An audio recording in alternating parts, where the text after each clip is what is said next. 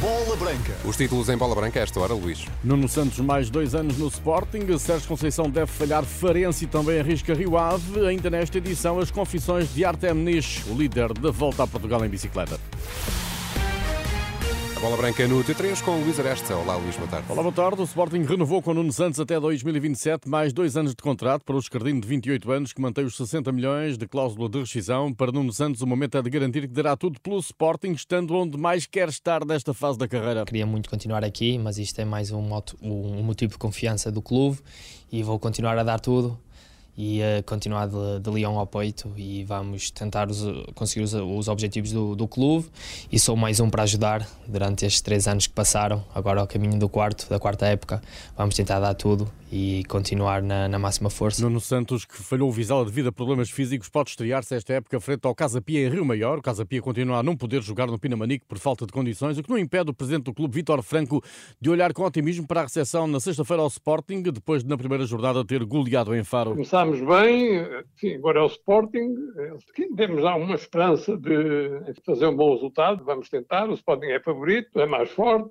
jogamos longe da nossa casa, é, é, é um campo neutro, neutro, não é um campo neutro, ao fim e ao cabo é isso, mas vamos tentar fazer o melhor possível. O Casa Pia tentou jogar esta época mais perto de casa, as alternativas de Restelo e Estádio Nacional revelaram-se inviáveis. O clube espera que a Câmara de Lisboa permita realizar as obras no Pinamanica a tempo de iniciar em casa a próxima temporada. Estamos eh, dependentes da, da autorização da Câmara Municipal de Lisboa para podermos iniciar as obras. Mas há alguma previsão? Se nós conseguirmos ter tudo pronto, o estádio construído no fim do, desta época, já seria muito bom, não é? E o Porto dificilmente terá Sérgio Sérgio Conceição no banco, frente ao Farense, pelos 23 dias de suspensão e um jogo de castigo com que o treinador foi punido pelo Conselho de Disciplina da Federação devido à expulsão na Supertaça seguida de recusa em abandonar o banco. O jogo de castigo foi cumprido em Moreira de Cónegos. Faltam 16 dos 23 dias de suspensão, uma vez que o castigo terá começado a contar dia 9. Em risco estão os jogos com o Farense e Rio Ave, este em Vila do Conde. Porto terá de apresentar um primeiro recurso no pleno do Conselho de Disciplina, só depois pode ir para os tribunais civis. O jogo com o Farense é já este domingo.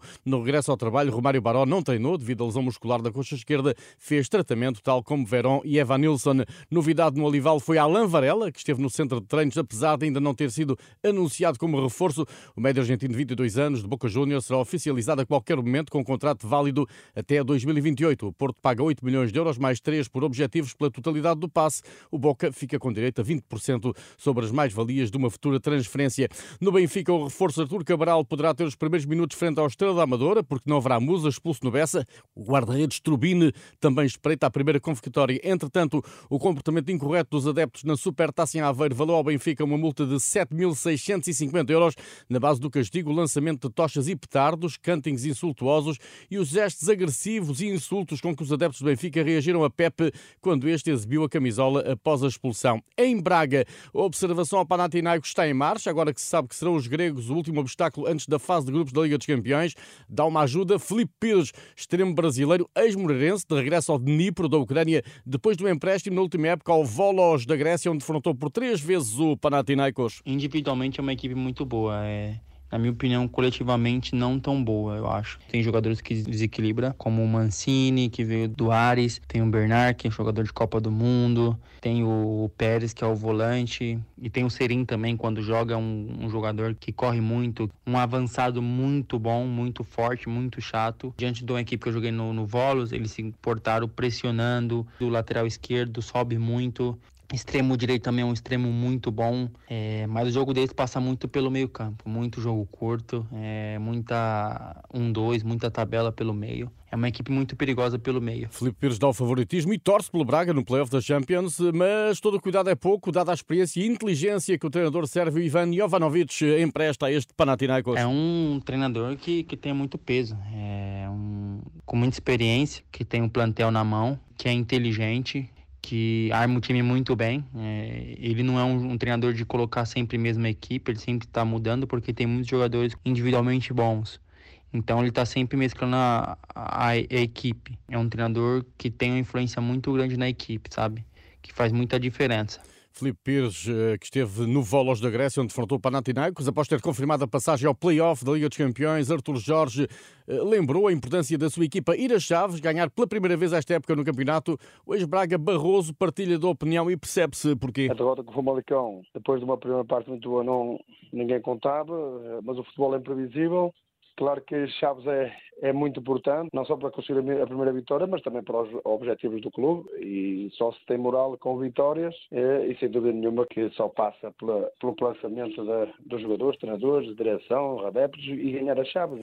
O Braga vai jogar em Chaves este sábado às 6 da tarde. Dia de repor forças na volta, onde o enviado da Renascença Pedro Castro Alves foi até Belmonte ao encontro de um camisola amarela russo que é contra a guerra na Ucrânia e está rendido à gastronomia portuguesa. Artem Nitz conquistou a camisola amarela na guarda e hoje vai tentando manter a forma. O dia começou com 65 km de bicicleta. O importante é treinar, treinar na dia de descanso. Se não treinar, é muito perigoso. Posso fazer crise na próximo dia. Nish cumpre a época de estreia em Portugal, fugiu da guerra a que se opõe, deixou o país natal e encontrou uma família na Glass Drive. Muito gosto no Portugal, muito gosto da cozinha, cozinha Portugal, sim. sim. Muito gosto de pessoas Portugal, todas pessoas sempre felizes.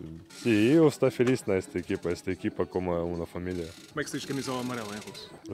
Jolta é Mike. Criado na cidade de Kemerovo, na Sibéria, o ciclista de 1,95m ganhou o gosto pela modalidade por influência do pai.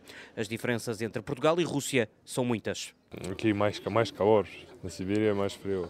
A minha pai, no passado, também corre, um pouco correr e eu, eu talvez continuar. tem pouco ciclistas porque não tem muito boa condição para treinar, para outras coisas. E na minha cidade, Uh, sport mais melhor, hockey. hockey.